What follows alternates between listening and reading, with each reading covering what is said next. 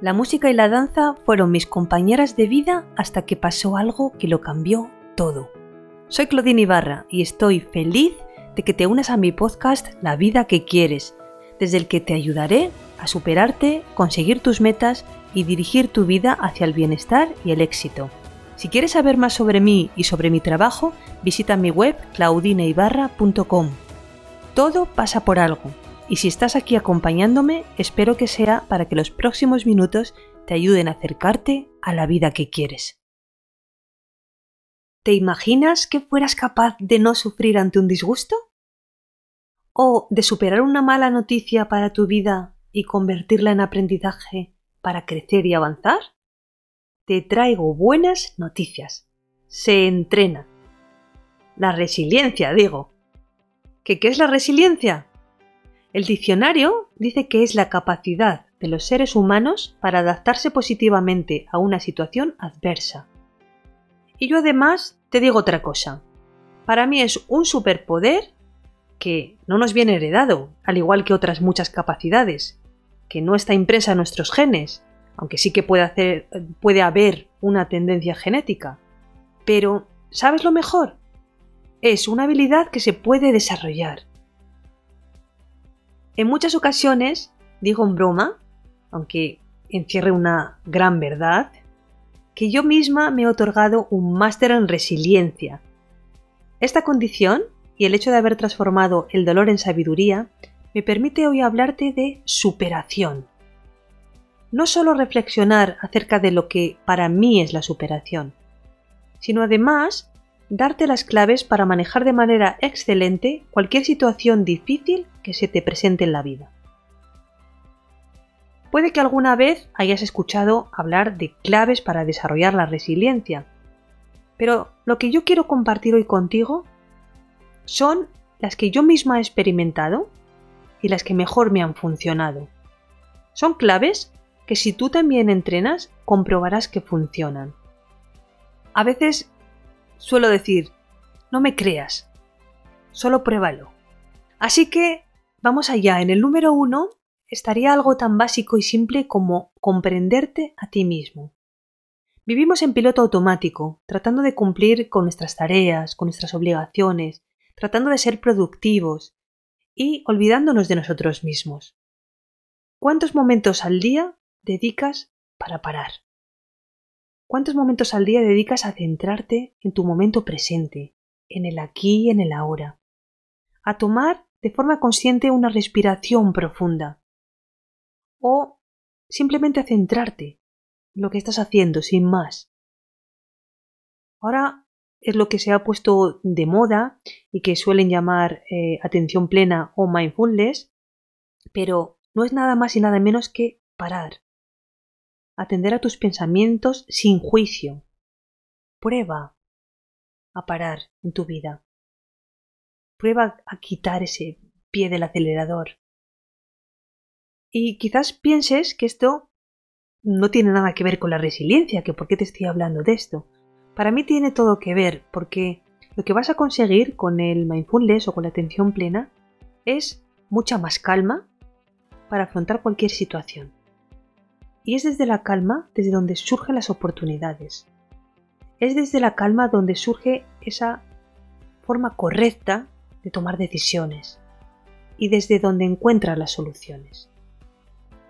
Así que, ya sabes, practica y desarrolla la autocompasión, ese comprenderte a ti mismo. Desde ahí genera tu estado de calma y desde ahí toma las mejores decisiones para ti. Vamos con la segunda clave, y no menos importante, que es aprender de la adversidad. La adversidad podemos convertirla en una oportunidad e incluso salir fortalecidos. Cada día en mis sesiones ayudo a personas que sufren explicándoles algo que llama mucho la atención. Se sabe que el dolor emocional es un proceso biológico que dura más o menos alrededor de 90 segundos. Solo un minuto y medio. Con lo cual, eh, esas emociones podríamos decir que son rápidas, pero son rápidas porque están ahí para ayudarnos en una decisión que requiera salvarnos, para ayudarnos a huir, a, pelear o incluso a comunicarnos con el otro. ¿Dónde está el problema aquí o dónde está el peligro? en convertir esas emociones en sentimientos o en caer en un estado de ánimo de forma indefinida. Lo que hacemos es que inconscientemente volvemos a aumentar de nuevo ese proceso emocional. Ese sí que es el, verdadero peligro. Y de ahí también que se diga esto de el dolor es inevitable, el sufrimiento es opcional. Así que ya sabes, algo puede doler, pero puedes elegir no sufrir. Te invito además a practicar para esto tres pasos sencillos que te van a ayudar a resolver el, dolor o al menos aliviarlo en alguna medida. Sería, el paso número uno sería identificar la emoción, eh, ponerle nombre. ¿Qué emoción es la que está ahí siendo protagonista en ese momento? ¿Es miedo? ¿Es angustia? ¿Es rabia? ¿Es pena? ¿Es ira? Ponle nombre a esa emoción. Identifica qué es lo que estás sintiendo. El segundo paso sería tratar de encontrar la intención de la emoción, el para qué. Lo creas o no, hay algo que quiere decirte esa emoción. Y tienes que escucharla y tratar de descubrir la razón por la que está ahí. Si es que quieres, quiere, quiere esta emoción que hagas algo, o quiere que modifiques o cambies algo, o si tiene algún propósito. Solo haciendo esa búsqueda de introspección vas a encontrar que esa emoción no está ahí porque sí, para fastidiarte sin más, sino que tiene un mensaje para ti, tiene un propósito.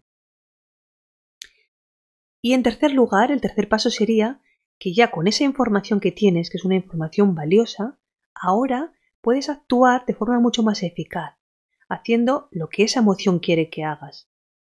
Y por supuesto todo desde, desde el amor a ti mismo, desde el respeto y confiando en que ese proceso es lo que te va a ayudar a salir de ese estado. Recapitulando entonces, para enfrentarte a ese dolor, eh, los pasos serían primero asumirlo, después aceptarlo y desde ahí aprender de él gestionando tus emociones y tus respuestas. Es muy importante que entiendas que esa emoción es un maestro para ti y que quiere enseñarte algo, que está ahí para algo. De hecho, yo misma he convertido en mi leitmotiv la frase todo pasa por algo. Mis experiencias en la vida me han confirmado que se cumple siempre. Este todo pasa para, algo, ¿no?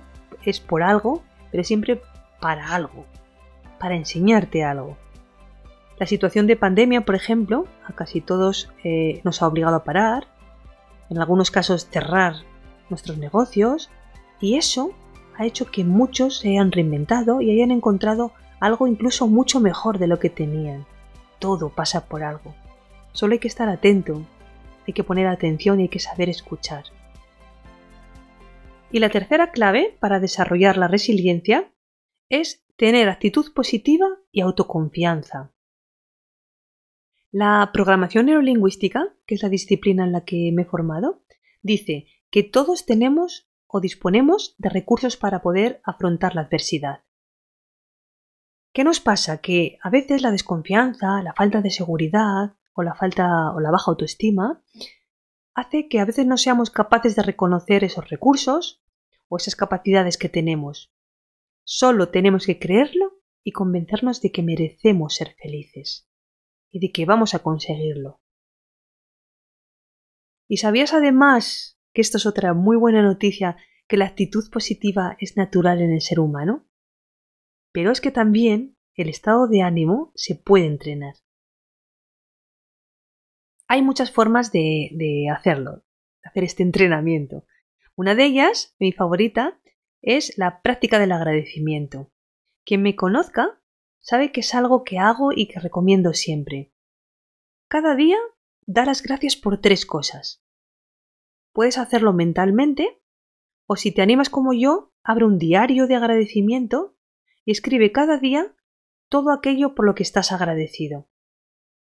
Simplemente con tres cosas que es simples de tu vida, vas a cada día llenar ese diario de todo aquello que te va a ayudar a valorar lo que tienes y no a enfocarte o a poner el foco tanto en las cosas que te faltan.